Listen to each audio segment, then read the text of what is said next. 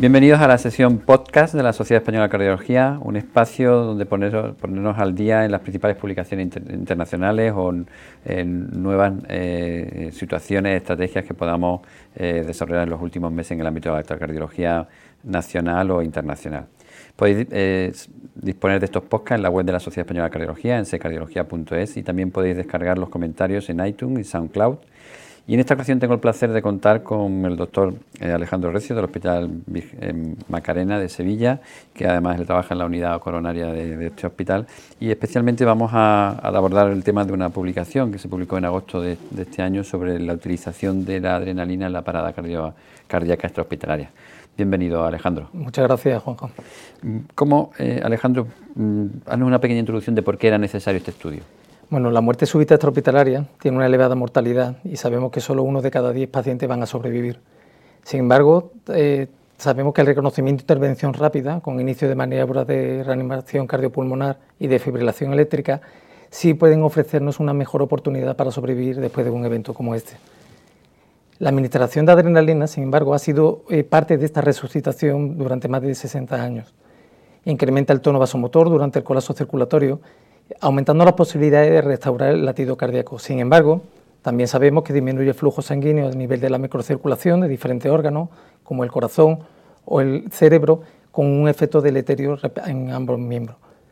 Hasta ahora contábamos solo con estudios observacionales con resultados contradictorios sobre el posible beneficio de la adrenalina en este escenario. Por lo tanto, era importante tener un estudio randomizado, como ha sido el estudio Paramedic 2, que fue diseñado para intentar resolver la pregunta si realmente la adrenalina es beneficiosa o perjudicial en, el ámbito de la muerte súbita extrahospitalaria.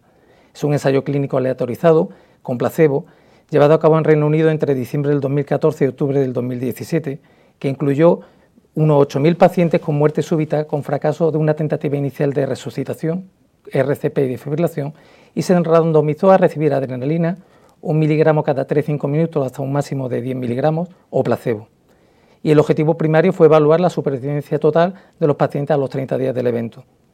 De los 4.200 pacientes que recibieron adrenalina, 130 sobrevivieron a los 30 días, en comparación con los 94 de los 3.995 eh, pacientes que recibieron placebo. Sin embargo, de los pacientes que sobrevivieron tras el alta hospitalaria, un 30% tuvo daño mm, cerebral severo en el grupo que recibió adrenalina, frente a solo un 18,7% de los pacientes en el, grupo placebo. En este estudio definieron el daño cerebral grave como la situación de estado vegetativo o una incapacidad tanto para caminar como realizar eh, autocuidados sin necesidad de ayuda. No hubo diferencia entre ambos grupos en el número de, supervivientes sin daño cerebral previo.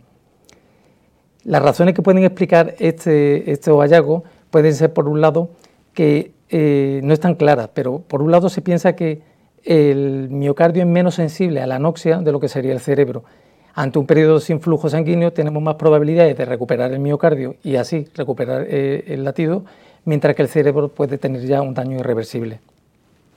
Entonces, eh, Alejandro, desde tu punto de vista, este estudio, digamos, que va, digamos, va a hacer que nuestra práctica clínica ¿cómo lo modifica? ¿O realmente lo que hace es que seguimos utilizando la adrenalina como la seguimos utilizando? ¿Crees que debería de modificarla en algún sentido o lo que haremos es mantenerla?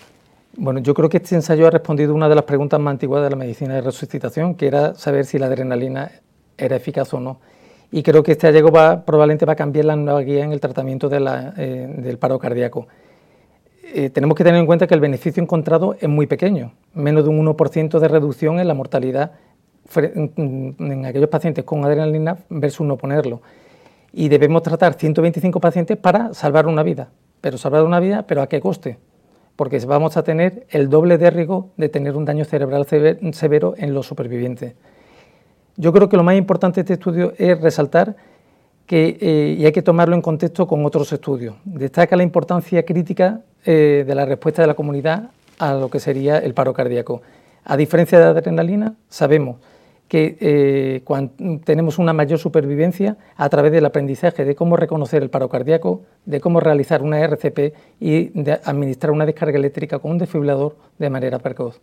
Es decir, que tenemos que mucho que mejorar, pero sobre todo en el tema de educación, probablemente. ¿no? Pues muy bien, muchas gracias. Hemos conversado hoy con el doctor Alejandro Recio del Hospital Virgen Macarena de Sevilla y bueno, muchísimas gracias por, su reflexión. Solo recordaros que podéis escuchar todos los podcasts de la SEC en iTunes, en SoundCloud y en la página web de secardiología.es, así como revisar los artículos comentados siguiendo los links que os incluimos en la descripción de cada podcast. Muchas gracias. Muchas gracias.